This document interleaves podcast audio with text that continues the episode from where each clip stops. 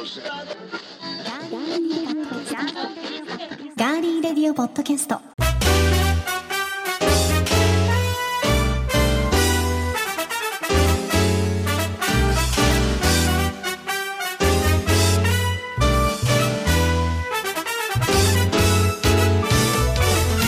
皆さんこんにちは。10月12日火曜日いかがお過ごしでしょうか？今週も名古屋のスタジオからお送りしていきます。ガーリーレディオポッドキャスト。お相手は高田沙織です。そして先週のエンディングでカラオケでオリジナルラブの接吻をよく歌われるとおっしゃっていましたね。この方ワンフレーズ歌いながらのご登場です。熱く甘い口づけを交わす深く果てしなくあなたを知りたい。はい。ということで田島です。こんばんは。あたちだよ。です足立です。熱くじゃなくて甘くですかね。はい。はい。わざとだよ。わざとですか。何喧嘩売ってるんです今日暑いので。喧嘩売ってるんですか？いやいや売ってないです。売ってないですね。さんに売る喧嘩なんかないですいよ一個もやいやいや喧嘩売ってんのかなと思って。なんかあの先週のエンディングでね、はい。あのカラオケで、はいはいはい。まあ主にうん。女子がいる時にまたうん。男性がいる時も歌うけど、主に女子がいる時に歌うから、うん。まああの最近うん。ここね最近剛殿にうん。接吻を歌われた方がいらっしゃったら、はい。ツイッターのハッシュタグでうん「剛接吻」はいはい。強ぷんで。強ぷんで送ってくださいっていうのをやってたんですけど、はい。いわけはないですよそんなの。まだやっぱりうん。強ぷんのリアクションはなかったですね。僕は言ってないんだからだって。おかしいな。言うな。口止めしてますね。そもそも言ってないんだから。口止めしてるっぽいですね。じゃあ気を取り直してメッセージごはい紹介しましょう。はるさんからいただきました。ありがとうございますはるさんお元気ですか？はいえー沙織さんこんばんは。遅ればせながらガーリーレディオポッドキャストナンバー79を初めて聞きました。おおありがとうございますありがとう。ございます久しぶりの沙織さんの懐かしくて優しい語り口にとても癒されました嬉しいな番組のテーマの方向性で沙織さんはやっぱり報道志向なのかと感じましたうんやっぱりね 私春さん私が報道志向に思います。いや笑っ笑ったらダメですよ。そうね、うん。まあでもあのニュースが好き。ではないですけどね。はい、そうです、はい。ニュースが好きなんですよね。はい、はい。で春さんからちょっと砕けた質問してもいいですか？うん。え夏ドラマでお気に入りの作品はありましたか？自分はハッシュタグ家族募集しますと彼女は綺麗だったを楽しんでました。えー秋ドラマはうん。日本沈没希望の人一択です、うん。こんな話題で盛り上がれるのならどんどんメッセージしますねといただきました。はいもう遠慮なくどんどん送ってください、はいめっちゃ盛り上がりますよ。うん。夏ドラマはうん。私もはるさんと同じで「ハッシュタグ家族募集します。彼女は綺麗だった」も見ましたしえ東京 MER でしょ、うん。あとは「緊急取調室」うん第4シリーズやってたんです、はい。筋トレシリーズが大好きで、えでもう一個ーうん。来世ではちゃんとします、うんうんうん2がやってたので、ね。2も面白かったですね。ね。スタジオデルタの皆さんのうん個性豊かなね、はい。はい、で秋は、えー日本沈没希望の人と同じ TBS 系列でやる、金曜日の10時からやるドラマではい「えっと、最愛」というドラマがスタートするんですけど、うん。はいはい。これあれさあの、はい。完全オリジナルうん。のサスペンスラブストーリーで、はい。吉高由里子さんうがん主演なんですけど、はい。連続殺人事件の重要参考人になって、うん。事件を追う刑事さんがかつて心を通わせた最愛の人だったっていうところまで分かってます今、はい。現在。どうですか？うんあそのドラマについて？違う違う秋秋秋のドラマ。楽しみなドラマ。あります秋のドラマはね、うあのあのね僕ねたまたまね、うんうん。前も言ったんですけどドラマ一応始まる時は一通り全部チェックするって言ってたじゃないですか、うん、あオリバーについて話したいですか？あオリバーも話したい、うん。オリバー本当めちゃくちゃ面白いんでこれ、うん。うんあのハマる人はめちゃくちゃハマるし、ダメな人は絶対ダメだと思うんですけど、はいはいはい。オリバーナ犬は本当に面白かったです、うん。はい。僕はあれがトップですね。今のところ、はい。で2位があの孤独のグルメシーズン9面白かったですうん。ねまあ、この2つがツートップで五郎東さん、京うん、五郎さん素晴らしかった、うん。まあ、ドラマのその作り手の本気度っていうかね、はい、うん、素晴らしい作品に仕上げてきたなっていう感じで。うん、あと東京 MER は途中まで面白かったんですけどなんかあの焼き魚定食頼んだら、うん。後から唐揚げだのとんかつだのチャーハンだのラーメンだのでがどんどん乗っかってきてこれもついてますっていうあれがちょっと胸焼けを 起こしました。TBS の悪いところが全部出ちゃったな。半沢直樹以降のあの流れが無理やり詰め込まれちゃったなっていうのがあるんですけど。やっぱり昔よりもこうギュッとねなんかねみ放送回が短いんんですかね、うん昔もうちょっとあった気がするんだけど、まあ、大体12回ぐらいが、まあ、9回になったりとかね。今そんな感じになってますけどね。ね撮影のどうしてもスケジュールがん。そうですね。フルで取れないのでね、うんまあでもあのあれです。あそうそう。でそう何を言おうとしたかというと、うん。秋のドラマだけでものすごい数あるんですよね。あそうなんですね。いやこんなのぐらいスクロールしてもスクロールしてもまだ出てくんの、えーみたいな。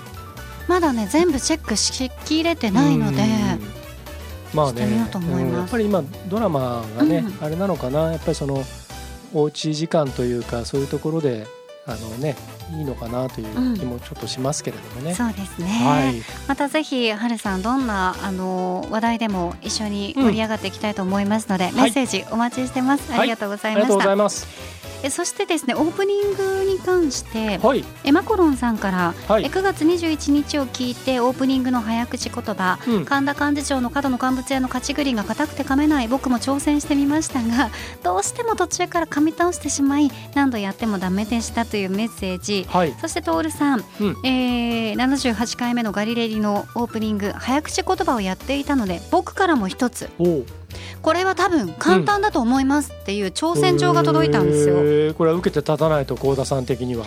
けるかな、うん、ちょってくださいよ。とちょっとやってみますね。はい、島市長島警察署署長賞受賞島市長島警察署署長賞受賞島市長島警察署署長賞受賞どうでしょうかいいと思います。言えてるのかな？うん、ほぼ島市長九島割九割ぐらい大丈夫でしたね。署署長賞受賞、うん、はいりました。はい。平さんの挑戦受けて立った。ありがとうございます。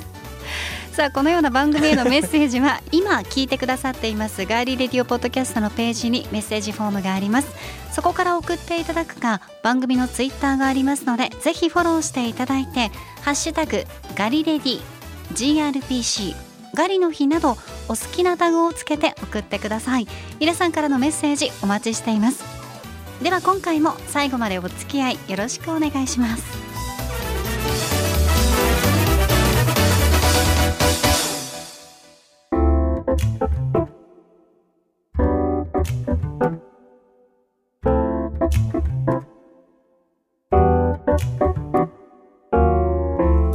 名古屋のスタジオからお送りしていますガーリーレディオポッドキャスト。さて皆さんは話すときにめっちゃ〇〇とか地味に〇〇だよねって使われていますでしょうか？和田さん使います？あんまり使わないですね。本当、うん。私あのまあ付き合い長いんでわかると思いますけど、めっちゃ美味しいとか、うんあれめっちゃ綺麗でしたよとか、そういうの言ってるなって、ね。よくはい、使いますね。思いますけど、この度ですね文化庁が発表した2020年度の国語に関する世論調査はい。これやってたんですねこういうものね。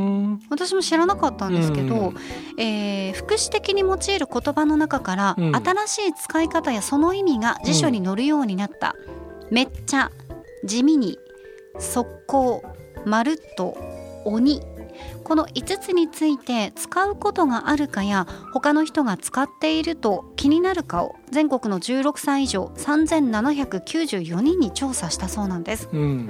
で今回の調査によると「とても美味しい」を「めっちゃ美味しい」というと回答した人の割合は57.9%他の人が使っても気にならないと回答した人は80.5%に上り新しい表現の中ではかなり浸透しているようです。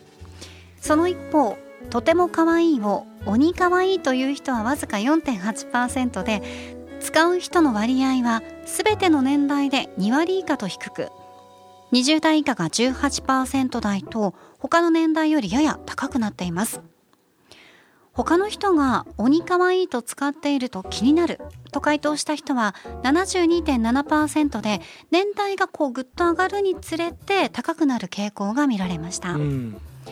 また騒ぐほどではないが確かに痛いという意味で地味に痛いという言葉を使うかどうかについては39.8%が使うと回答。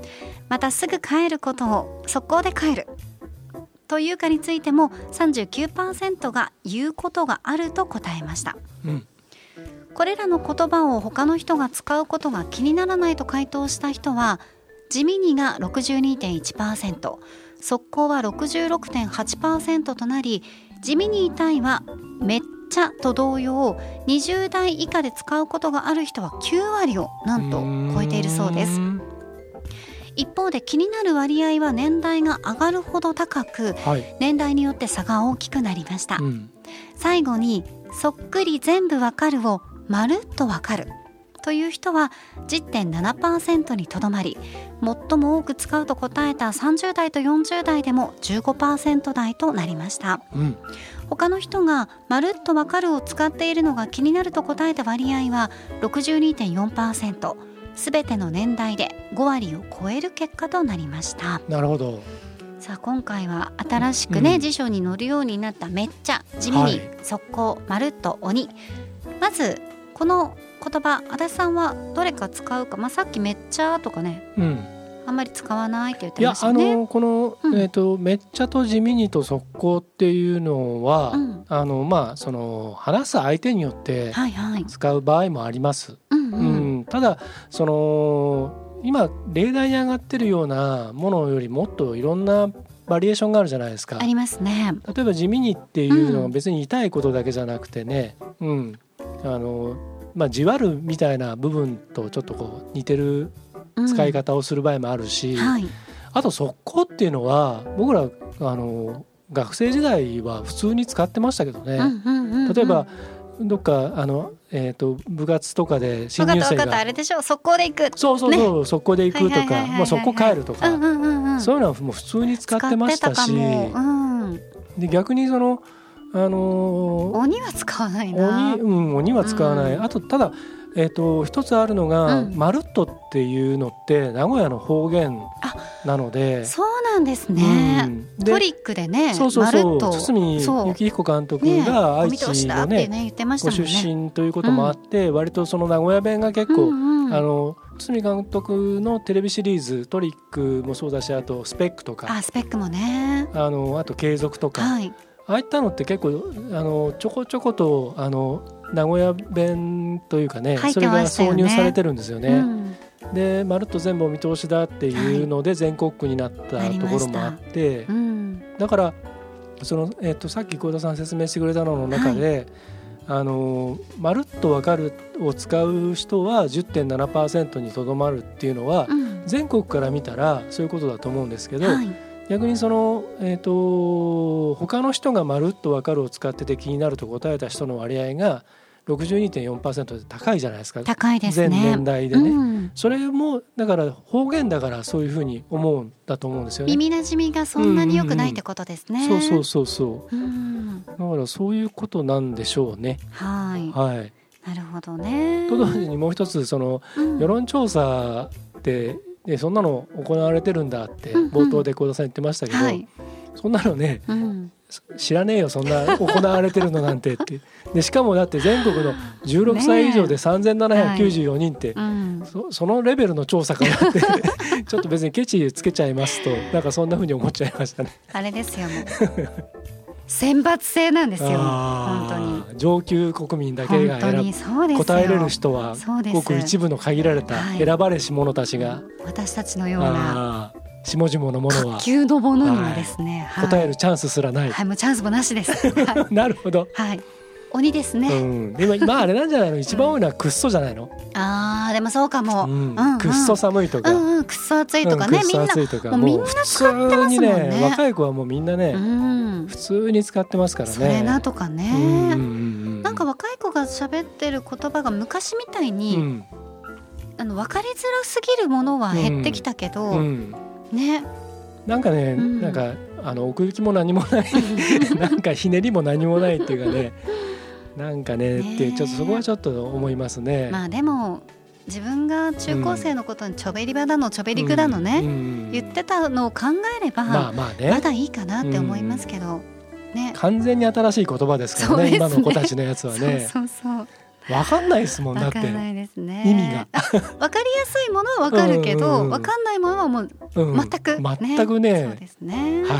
はい、ということで、えー皆さんは今日ご紹介した言葉使われているでしょうか？ではここで一曲お送りします。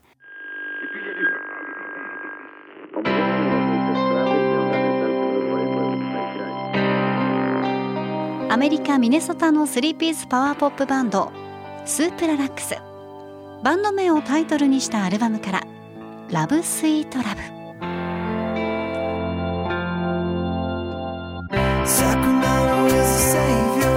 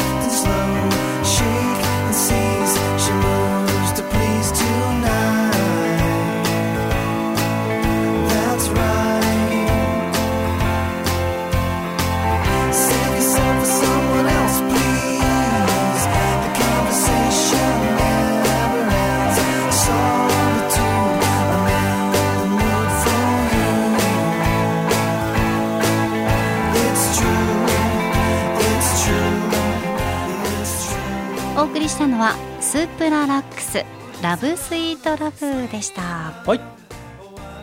爽やかですね。うん。うん、爽やかまあ秋っぽい爽やかさ。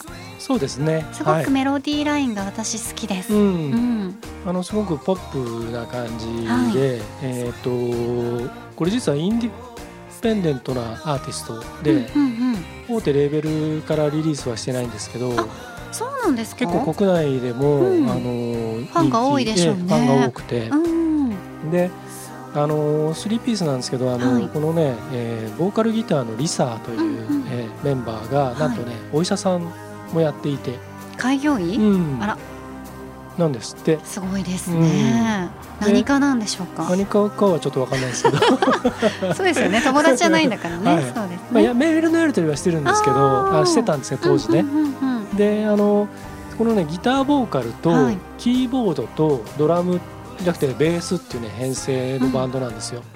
であのーなんかね、えー、と好きなアーティストがデビッド・ボーイとかエルトン・ジョンとかうん。ドッド・ラングレンとか、はいはいはい。割とこうメロディーメーカーでポップな感じのね、あのーアーティストが好きっていうことですごくねあの洒落た感じの,、うん、うん。そうですね。あのバラエティーに富んだ楽曲があるのでぜひこれもねあのリンク貼っとくんで皆さん聴いてもらいたいなと思います。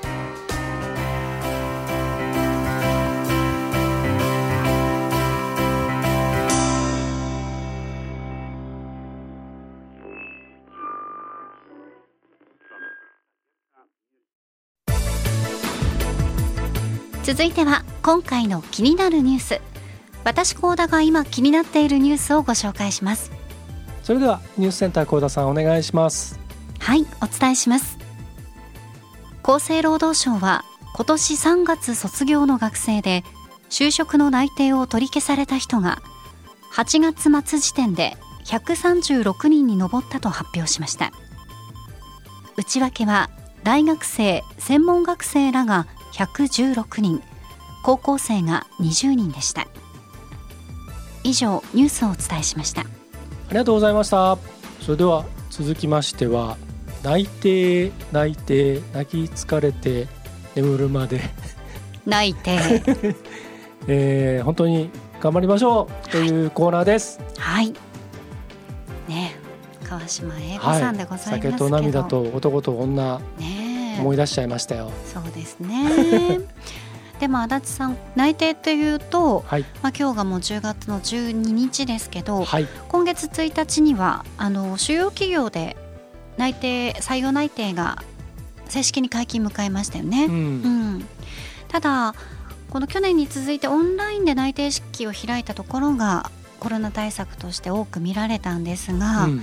その一方で今日ご紹介しているニュース8月末の時点で136人の内定取り消しが分かったということですうね。ん。補足していきます。はい。コロナ禍が影響したとみられる内定取り消し136人中124人です。うん。え去年卒業の211人の中で、えーコロナ禍の影響が140人。うん。これ去年の内定取り消しですね。取り消しされた人数なんですが、に次ぐ水準となっています、うん。業種別では卸売小売業が75人。次いで製造業が19人と続いています。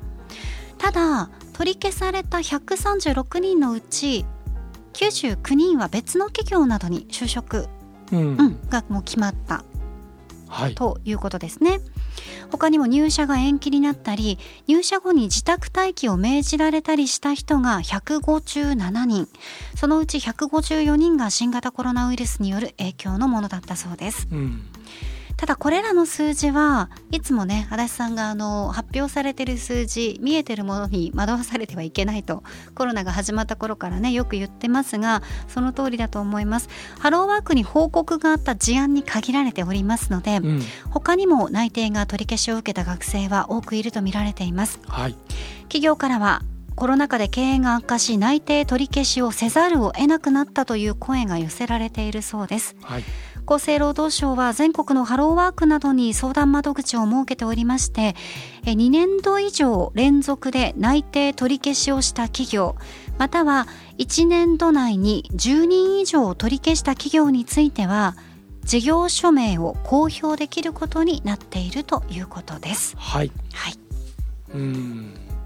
あのまあこれもよく言うことなんですけど、うん。あのこの話題の中にはそのいくつかの、ね、項目が含まれていると思うんですね。はい、だからそれであの全部こうまとめてこうですよっていう風な説明の仕方をしちゃうと大変ちょっとこうあの本来の趣旨とは違ってきちゃうものだと思うんです。っていうのはあのまあ一つはその企業側にも企業側の事情があってええ、そのそうですね。うん。うん、であの我々もう一つやってる「ミクストラ25」っていう番組の中でもよく話に出ますけれども、はい、その今あるその従業員さんだったり社員さんまたその家族とかもっと言っちゃえばその地域を守っていかなきゃいけないっていうその企業ってやっぱそういう責任があるのでそのいいろんな状況の中で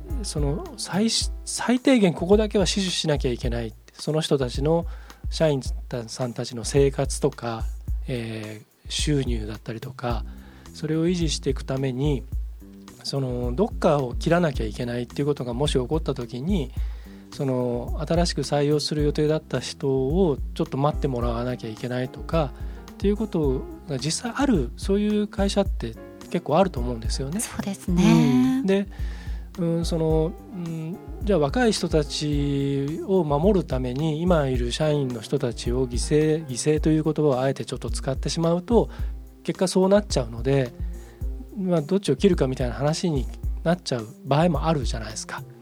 だから、うん、それはそれで一つあってもう一つはその、えー、と企業の中にもそのなんていうかあまり計画性がななしにその採用計画とかを作っているようなところだと最後に紹介されたようなその2年連続でその内定取り消しっていう事態になってしまったりとか1年度内に10人以上を取り消したりとか、だっても内定っていうことは、うん。一応我が社にうん。お迎え入れしますよっていうのをうんうんそう。向こうに伝えてる状態ですからそう。ね。でそれをだからだったらそれ出す出すなよっていう。そうあの採用しませんってね、うん。うんうん最初からねそうそうそう。してるところの方がまだね。うん。でもちろんその、うん。うんやり方としてねそのいやもしかしたらこうなるかもしれないっていう言い方は僕はダメだと思ってるんですよね、うん。こういう時って、はい。だから、まあ、あの1か100かどっちかにしとかないと、うん。変変にこう期待だけ持たせてそのがっかりさせることが一番良くないので、そうですうねん。だから招き入れるんだったら招き入れるで本当にちゃんと責任持って招き入れるべきだしそれができないんだったらあそのもう例えば面接とかね採用試験とかをやった後に何かが急展開してしまったらそれもちゃんと包み隠さず明らかにしていかないといけないと思うし急に例えば経営が悪化するってことだってありますからね。ありますあります。うん、だから、そこら辺で結果しか伝えないっていうやり方ではダメだと思うんですよね。うんうんだからまあ本当にこのまあ状況がまあずっと続いてるわけでこれが今度まあ単純に来年は3年目になるわけじゃないですか。そうですね。うんでそこにいかに改善をしていくか解決をしていくかっていう努力を企業努力を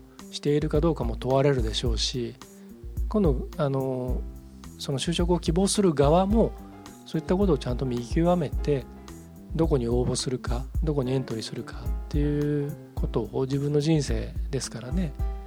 だから内定をあの別の記事で読んだんですけど、うん。内定を5社ぐらいからもらってる男の子とかのインタビューが載っていて、うん。こういう時代だからやっぱりどこをうん。選んでいいのか、うん。であと4つのところにまあねすいませんっていう感じになってしまうんだけれども、うんその中から今後のことを考えてもすごくうん。よりすぐりで、うん。自分の中で頭で練って練って考えてるって書いてあったので、うん。まあ、それも一つのね、うん。考えですけどその内定が一人で5個もらえてるってことで内定もらえなかった子たちもいっぱいいるから、まあそうですね。なんかちょっとこうせなんだろううな、んいろんな形がねうん。いびつな形になりつつあるなってちょっとその記事を見うてん。思ってしまったのが本音ですかうね。うんん。だからもうそれこそ前の大学の話の時にも言いましたけど、うん。僕は本当に若い頃はもう好き勝手やりすぎていてはい、実は僕あの内定を断ってるんですよ。就職の時にね。はいうんだからそのもしあれを受けていたら今僕は多分ここにいませんし全く違う全然違う人生でしょうね。だったでしょうし幸田さんとも出会えてなかったかもしれないし、うん。もう、うん、たまにあの別にそうあの時そっちの道を選んでたらって考えることはもう僕はもうずっと一回もないんですけどただはい。想像することはあって、ありますあります、うんイフもしもですよ、うんうん、そうそう。ねでそれを考えるともう本当に、あの今とは全然違う人生だったっていうのがあるのでだからそういう意味では今言ったその5社内定もらってる学生さんにしろ1社ももらえない人も含めあのみんな本当にねあの10年後20年後どうなってるかっていうのはもう分かんないんで今からちゃんとそれを考えていくのかそれとも今本当にやりたいことを見つけてそれを突き進むのかやっぱそこをやっぱ考えていくといいよっていうことだけはあのあの一応反面教師も含め あのアドバイスしてあげたいなと思いますね。うーんまあねこのコロナ禍今のところ少し落ち着いた状況下ではありますけど、去年も同じような感じではあったので、これがまた第6波が来ないようにね、まあ、したいっていうのももちろんありますし、すべての皆さんが入りたいところに入れるというわけではないうん。のはね分かっているんですけど今足立さんが言ったみたいにこういろいろ見極めることもね、うん。大事なのかなと思っております。はい。今週の気になるニュースは今年春卒業予定の大学生らの内定取り消しが8月末までに136人についてご紹介しました。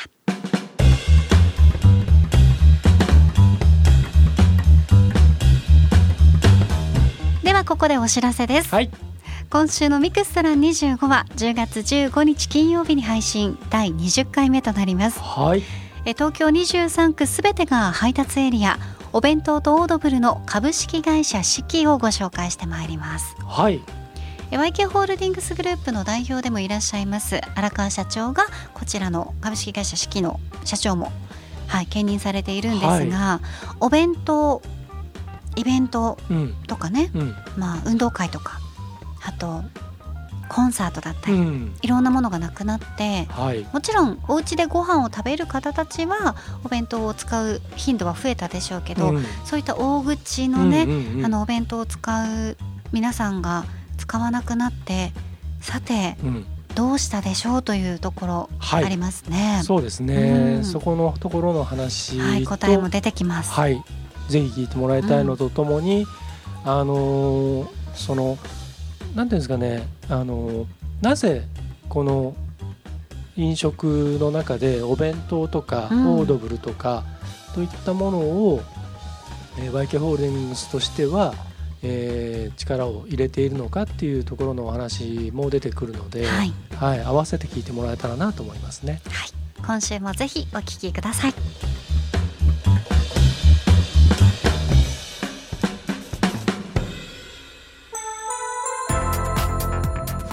名古屋のスタジオからお送りしてきましたガーリーレディオポッドキャストエンディングのお時間でございます。はい、皆さんから届いているメッセージご紹介します。はい、なんかテンションがさ、うん、今日剛ののテンションがこう波があるよね。あるある。あ る自覚してる。あるって言ったらダメなんだって。あ、そうなの？これ生放送だと思ってやってもらわないと。あわかります？ーいや、だからこそですよ。ここにもしラジオショッピングが入ってたらどうするんですか？いや、だから、はいその今週はこういう感じ、うん来週はこういう感じっていう。あなるほど、うん色を出してるわけですね僕らは AI じゃないぞっていう。剛の色を そうそうそう。その季節感とかね。まあでも最近こうちょっとね、はい涼しくなってきてうん。寝つきが悪かった方もね眠りやすくなってきたかもしれないんですがうんあの睡眠の耳ほぐタイムうんうん。のご紹介をして、皆さん結構睡眠悩まれてるんだなっていうのがリアクションが多かったですね。そうですね睡眠の話に対しては。はい。えゴンベイさんからいただきました、はい、ありがとうございます。えー毎週拝聴させていただいています、はい。ありがとうございます。満足できる睡眠ってないですね。うん。もう20年近く悩まされています、疲れすぎて眠れなかった若い時。ストレスによる不眠今は睡眠時無呼吸症候群ですかね。昼間であれば短い時間でも寝た気がしますがうん。夜は寝よう寝ようとすればするほど寝られません。何かいい方法ってないんですかね。私にとっては永遠の課題ですねといただきました、うん。そうですよね。寝よう寝ようとすればするほど寝られないの本当わかります。う。うんんね。えあこればっかりはねあのーなんかじゃあこうすればって言ってね、あのああ寝れたっていうもんでもないでしょうからね、うん、気持ちの問題だったりもするので。そうですね、うん。でもゴンベイさんと同じですね。無呼吸症候群ではないですけど睡眠時の。これでも周りに結構多いんですよ。うん。男性の方多いですね睡眠時無呼吸症候群ね。うん。いびきから息が止まってるっていう方ねうんうんなるほどね。まあ、病院に行くのもいいかもしれないですし、うん。あのその無呼吸症候群に関してはですよ、うんうん。でもね寝れない時はねもうどうしようもないですからうね、ん。そういう時はゴンベイさんあ幸田さんも今日も寝れないんだろうなと思って 寝てください、そうあの僕昔言われたのは、ね。あれですね、あの寝れない時はもううんその寝れない状況を受け入れてしまえっていう、でもただ体だけ休ませてやらないとそう次の日横にに影響するから。なってるだけでもね、うんそうそう違うって言いますからね。ベッドじゃなくてもソファーでも何でもいいから、はい。だから楽な姿勢でとかねうん。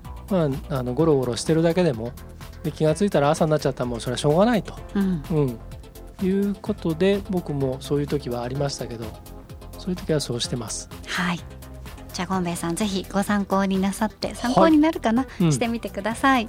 そしてゴンベイさんとは逆なんですが、うん。えーロイさんからいただきました、はいえ僕はとても寝つきが良くてうん、ベッドに入って数秒で眠りに落ちます。おー5分も眠れないと今日は眠れないなと感じるレベル。うん。沙織さんも耳ほぐタイムで安眠できるといいですね、えー発売後の感想を期待しています。はい、それにしても足立さんが耳に入った水を出す時の気持ちよさを例にしてくれたのでえ耳ほぐタイムの気持ちよさがすごくよく分かった。僕も子供の頃11年間あ長いですね、うん。スイミングスクールに通っていたのでなかなか出ない耳の水がようやく出てくるあの生温かい感覚を思い出しました。あれは快感です。笑いといただいてます。はい、ありがとうございます。ロイさんのような方もいらっしゃるんですよね。ねえあのー結構ウェブのエンジニアっていうかであのそういったお仕事なさってて、はいあのパソコンとかのモニターとかをねこうずっと見たりしているお仕事だと思うんですけどうん。そういうそういう方って方でもね眠りねいろいろに言われねつきますけどづらいって、うん、でもロイさんいいですねそれで寝れるんだったらね。そうですね、うん。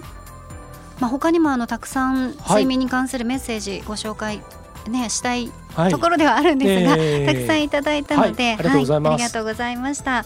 えそしてリサレオさん毎週火曜日に必ずうん。今日はガリの日そしてガリレディとかね、うん。ガリレディでつながりましょうをつけてツイートしてくださいます、はいありがとうごありがとうざいますございます。ポンポさんもいつもね、うん。今日はガリレディってね、やってくださいまね。そうですすね、あはい。りがとう。ございます。ありがとうございます。そしてツイッターで行くとですね、はい。えニュージーランドの、えーニュージー大好きの野沢さんから、はい。野沢さんうん。ご自身の、うん。あのーツイッターではい。よく川柳を呼ばれているんですが、はい、今回はですね、はいえハッシュタグガリレディをつけて、うんえこんな川柳いただきました。はいガリレディのつぶやきでわかる火曜の昼。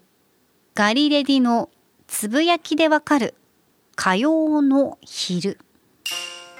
ガリレディのつぶやきで曜日がわかりとうんいただいています。さあ先生これ何点でしょうか？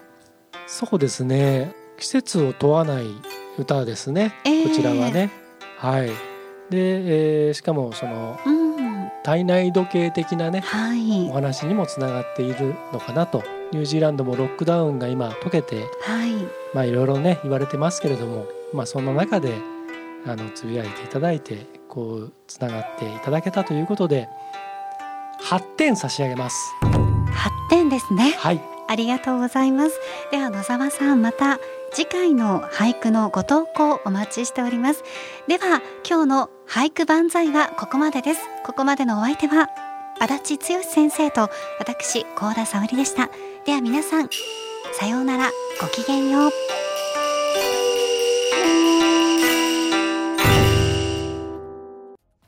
はいということではい、俳句で万歳。うん。入ってきましたけどね。俳句で万歳。俳句で万歳。俳句募集しますか？あいいですね。うん、あ八のね点。うん。8点本当は僕92点って言おうと思ったんですよ、なぜならばうん。君の発展に期待する。かけてきましたね。今絶対こうスタッフさんがはい。SE でわーってやつ入れてますね。イエーイ。ってやつね。すごいですね。だだから野沢さんはうん。92点です、あ素晴らしいですはい。ね。はい。あと8点に期待 あと8点に重ねてきますね。はいい、ありがとうございます。え、じゃあどうするの？うん？え、募集するの？い？やしないあ、しないんですね。うんはい、わかりました。はい、ありがとうございます。野沢さんはいのみお待ちしております。野沢さんもまたあの、はい俳句なり川柳なり、はいええあの出してくださいはい、お待ちしております。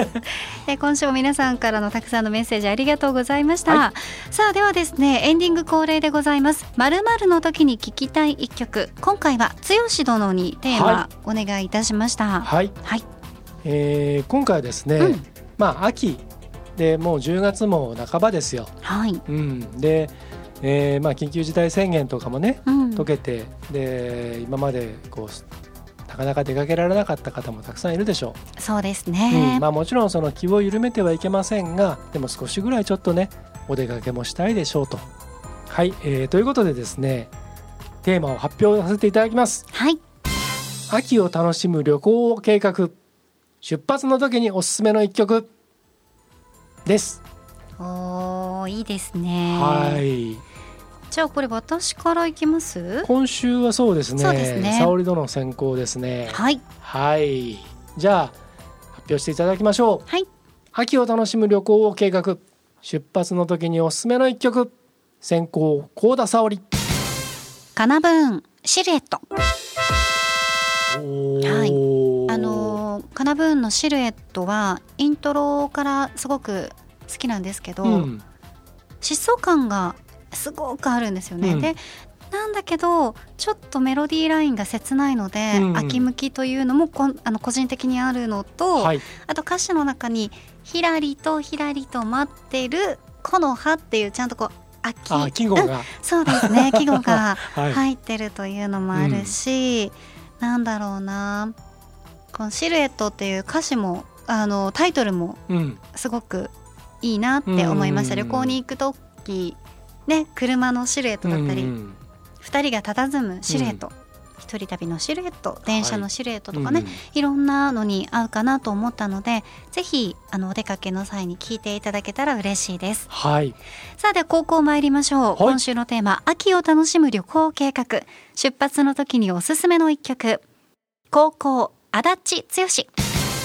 9ミリパラベラウンバレットレボリューショナリーいいですね。僕もちょっと疾走感を9ミリ出しましたよ。疾走感推しの2曲ですね、はい。長い夜が明けた。っそうですね。ていうね。うんうんうんで隣で眠るうん。うんそのねその願おうっていう、うん。いいじゃないですかこの歌。いいですね。本当ですね。まあ旅行に行けるように本当になったのかちょっとうんまだあね。ねちょっとうんドキドキしちゃうんですけど、うん。でももう出かけたいですね。そうですね。あのですからうん。そのもうみんないろいろ学習してるはずなので、はい。そのまあ、マスクもそうだし、ソーシャルディスタンスもそうだし、はい。消毒もそうだし、そうですね。あとその飲食店での黙食とかね、ええ。いろんなことであのとにかく羽目を外さずに、うん。ただそれでもやっぱ心の満足は作っていかないといけないし、経済も回していかなきゃいけないんで、まあ、旅行はね楽しむものですから、そうです、うん。うん車の中とかでウィエーってやっとけばいいんですそうそうそうそうね、家族旅行とかだとね。ううんん。で電車の中だってはいもうね、うん。マスクしてそう。もうそんな大きな声じゃなくてね、うん。なんかニコニコね。綺麗だねこうよとか言っとけばいいんですよね。そうそうそうそうね。まあ親密感をぐっと増していただければと。そうそうそうはい。ね醸しだそうですよ、うん。はい。そうです。やってください。はい。そして皆さんに、えはい。お知らせがあります。先週えー、剛殿がポロッとね言っておりましたガリレディ音楽特番、うん。タイトルが決まったんですね。これねあの、タイトルというよりも、はい。あタイトルじゃないんですね、うん。これあのえっと Spotify とはい。アンカーのこの新しいその、えー音楽とトークを一緒にこう番組ででできますよという、まあいわゆる企画タイトルといいますか、それがミュージックプラストークっていう、素敵ですえねー、だそれそのまま使っちゃおうかなと思って、うんうんうんうん。ガリレディレコメンドミュージックプラストークみたいな。うん。いいじゃないですか。いいですね、えー番組の中でこうトークの合間に入っている楽曲というのは、プレミアムプラン Spotify のプレミアムプランのユーザーであればフルで聞くことできるんですはいよね。、そうです。で無料の私無料で入ってるんですけど、プレミアム入った方がいいかなと思いつつ無料プランのユーザーだとどれぐらい聞けるんです30か秒ですね。ああ、でもなんかね曲のね全く聞けないよりはね、いいでですすから、あよね。のその今までガリ,、うん。ガリレディであの音楽毎回1曲ずつ紹介してますけど、それは基本的にはジャスラックに登録されていないはいはい。曲で、はい。まあ、仮に登録されていたとしても、うん。アーティスト本人が使っていいよとうん、言ってくれた、の許可がね出許可が出たものしか、はい。えー流せないルールがあって、うん。僕たちはそれを真面目に守っていて、そうですね。ほとんど許可取りをしたものですね、はい。でえー、とそのこの企画であた、えー、とガリレデミュージックプラストークでやろうとしているのはその番組の中で例えば幸田さんが今日あの紹介してくれたカナブーンの曲シルエット。ですって言って、その曲がかかる。うん。でというような、えー番組。音楽番組ですね、ですから、うんうんうん。ですからトークの合間にそういうあの、えー既存の曲といいますかそちらが流れるという番組となります。はいはい、スマートフォンで聞くことができはい。る他にも、デスクトップのアプリから、ははい。い再生が可能ええ。ということなんですけど。ですからあのスマートフォンうん。もしくはそのデスクトップで、あの Spotify のプレイヤーが無料で配布されているので、はい。そちらをまずインストールしていただいて、はい、でそれで聞くことができます。まあ、一番スマホがはい簡単ですよね。簡単ですね。まあイヤホンでね聞くこともできますし、そうですね、こうはいやってね。はい。うんうんうんただですからあのブラウザでそのサイトにアクセスしてもちょっと残念ながらその番組は聞けないので、はい、はい。であと前もちょっと言いましたけど YouTube とか Apple Podcast とか、えー他のサービスでは聞けないのでその回だけは Spotify のアプリで聞いていただくということになります。はい、でただあのアンカーとかの方でトークだけ聞けるんですよ。ああ、不思議、まあ、そう、ん。ん、うん。どうしてもその楽曲のその所有権とかいろいろあるので、あのそこだけちょっとあのもう、えーシステムでそうなっちゃってるから、うん。そこだけは動かせないんですけど、うん。例えばそのアンカーの方のアプリだったりとか、えーブラウザの方で聞くことはできるんですが音楽が始まるとそこが素になっちゃう。うん。うん、だからそのまあえっ、とちゃんと音楽付きで聞きたい方は、はい。